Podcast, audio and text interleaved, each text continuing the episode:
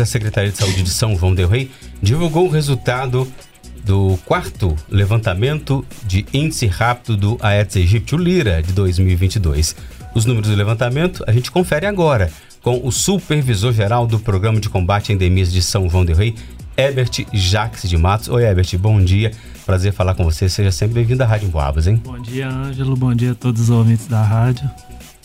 O Ebert, para a gente começar a nossa conversa, explica para a gente como são realizados os liras e um bom dia para você. Bom dia. É, então, o LIRA, ele é um, uma pesquisa que ela está programada a todo ano, anualmente, de acordo com o calendário nacional. Então, no, no, mês de janeiro, nas primeiras, na primeira semana do mês de janeiro, esse calendário é distribuído para todos os municípios do, do país. E ele que fala quantos leis que cada município tem que realizar e as datas que deverão ser realizados esses LIR. E o LIR é isso, o LIR é uma pesquisa amostral para nortear as ações do controle ao vetor Aedes aegypti em cada município. Então ele dá um, um indicador de como está a situação do município referente a isso. A gente lembra você que está acompanhando essa entrevista pela 92,7, seja pelas ondas do rádio ou no aplicativo ou mesmo pela internet. Pode acompanhar também no facebook.com barra Rádio tem áudio e vídeo. O, o Herbert, eh, qual foi então o resultado desse quarto Lira, esse quarto levantamento aqui em São João del Rei? Então, é, o quarto leira nosso aqui deu o, o, principal indicador, que é o índice de infestação predial, que fala concentração de mosquito por imóvel no município, foi de 1,5%. É, é, esse classifica o município como médio risco, certo? Então, assim, a gente está num cenário de alerta nesse momento. Eu ia perguntar isso, esses números eles são considerados altos, então, Herbert? É considerado alto, é, é preocupante é, são três estágios, né? O, o, baixo risco, que é até 1%, acima de 1%, até 3%. Médio risco, acima de 3% já é alto risco. Então a gente está com 1,5%, como eu falei, é, classificou como médio risco, é um cenário de alerta. Mas é uma situação atípica que para a gente aqui inspira muita atenção. Nesse período, um indicador de médio risco.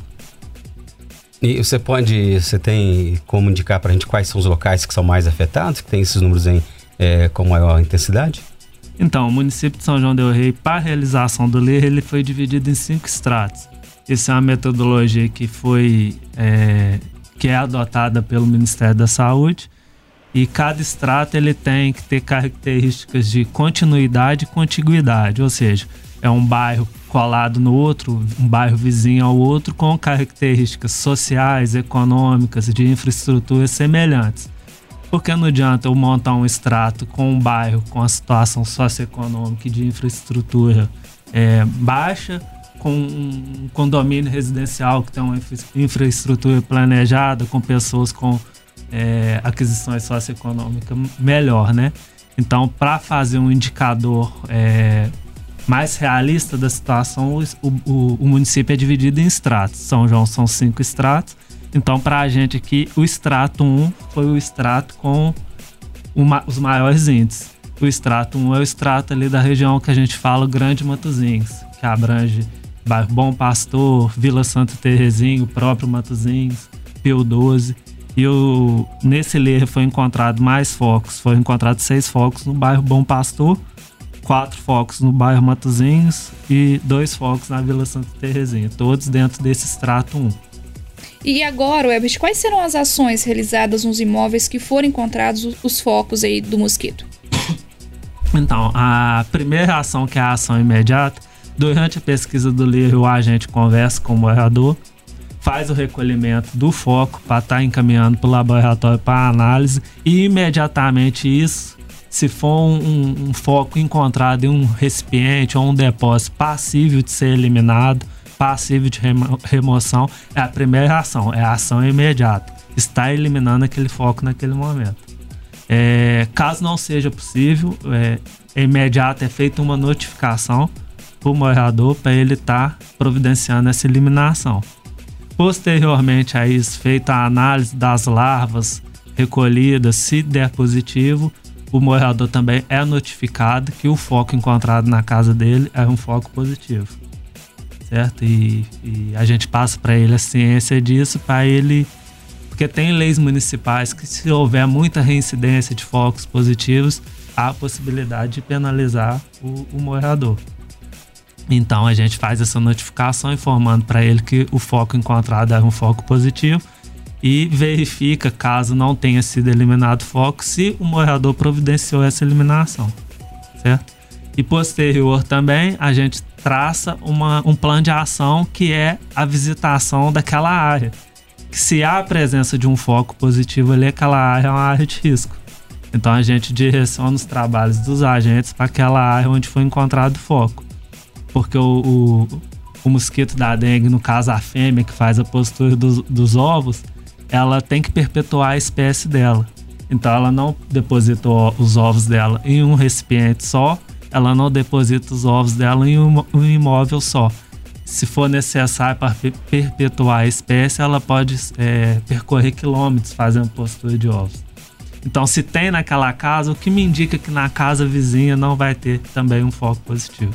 Então, a gente direciona o trabalho lá por esse motivo. E, e ocorre isso porque eu não, não falei no primeiro momento referente como é realizado ali, porque o LER tem um sistema informatizado fornecido pelo governo federal e a gente joga os dados do município nesse sistema. E é esse sistema que fala para a gente aonde tem que ser visitado. Ele faz um sorteio automático, indicando os bairros que a gente tem que visitar, é, os quarteirões que tem que ser visitado. Não são visitados todos os quarteirões no LIR, até porque a gente tem um prazo muito curto para fazer a pesquisa na cidade inteira é, seriam três dias, mas pela extensão de São João del Rei, a gente prolonga aí de quatro a cinco dias. E são visitados só 20% dos imóveis. Então é um, uma pesquisa amostral mesmo.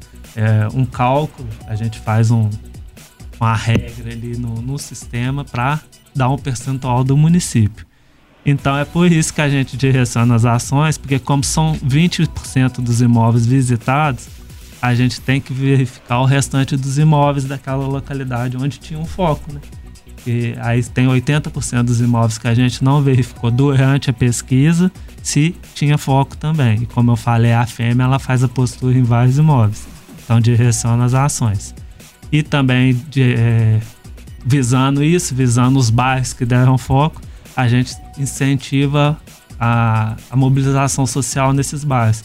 A gente procura ah, os equipamentos sociais, que são os parceiros nossos, como igreja, escolas, empresas, é, comunica a própria unidade de saúde da família do bairro para estar tá orientando os usuários daquela unidade que aquele bairro teve um índice de infestação alto e, e a gente trabalha isso, mobilização social, que é o mais importante, a gente está contando com o apoio da população. E visando isso, diante desse resultado do LER, dia 21 de novembro agora é o dia D, Dia Municipal de Combate à Dengue, é, decretado pela, por uma lei municipal. Então, visando essa mobilização social, esse dia D vai ser realizado no, no, no bairro Matozinhos, que é dentro do extrato 1, onde foi o maior índice de infestação, para a gente conseguir mobilizar a população ali da região. Isso aí, ô Ebert, agora queria que você falasse sobre casos confirmados de dengue, né? E em 2021 foram cerca de 180 casos positivos para a doença, ou seja, já ultrapassamos, né? Acredito que sim, pelos dados que a gente tem visto aí. Os dados do ano passado era previsto, tinha alguma previsão desse aumento para esse ano? Tinha sim, é, desde janeiro foi emitido um, uma norma técnica pelo Ministério da Saúde que o ano de 2022 é um ano de provável epidemia, tanto de dengue quanto de chikungunya. Então a gente já entrou o, o, o ano de 2022 com essa preocupação, né? E ao decorrer do ano a gente foi vendo os indicadores que realmente era um ano com que estava apresentando muito risco para ter uma epidemia dentro do município e a gente focou em fortalecer as ações para evitar que isso ocorresse.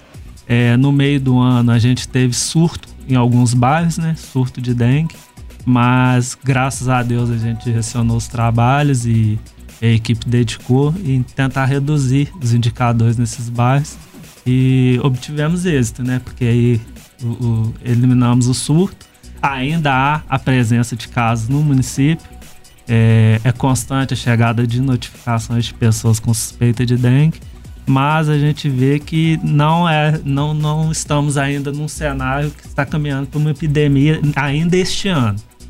É, agora esse período agora que vem de dezembro é um período que a gente tem muita preocupação, né? Até por causa do, do, do verão, das chuvas e tudo.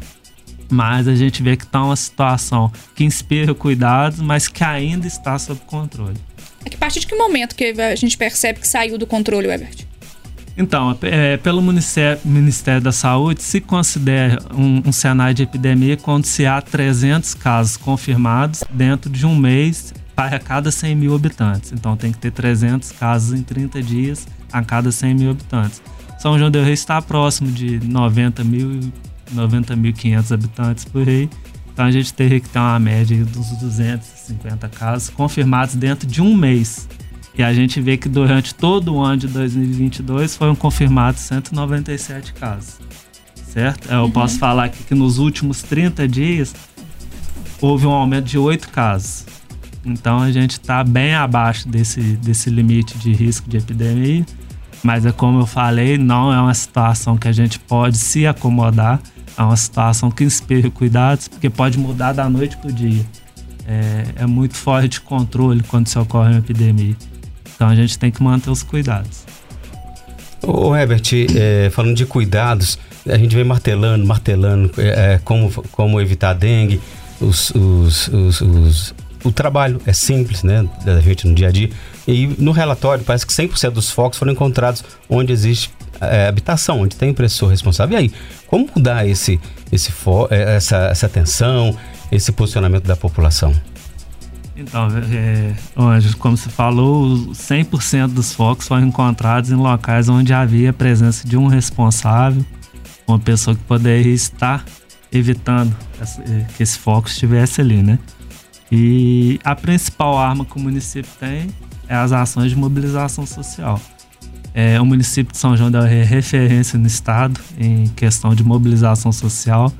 A gente faz um trabalho muito bom, a gente tem muitos parceiros. Quando a gente convoca, a comunidade participa, os órgãos participam e encaram o, o desafio com a gente. Mas a gente vê que ainda há deficiência, ainda há resistência da população em entender que o principal agente disso é, o, é ele, é o, o, proprietário do imóvel, o morador do imóvel, é ele que tem que estar preocupado em garantir a segurança da saúde dele e da família, né?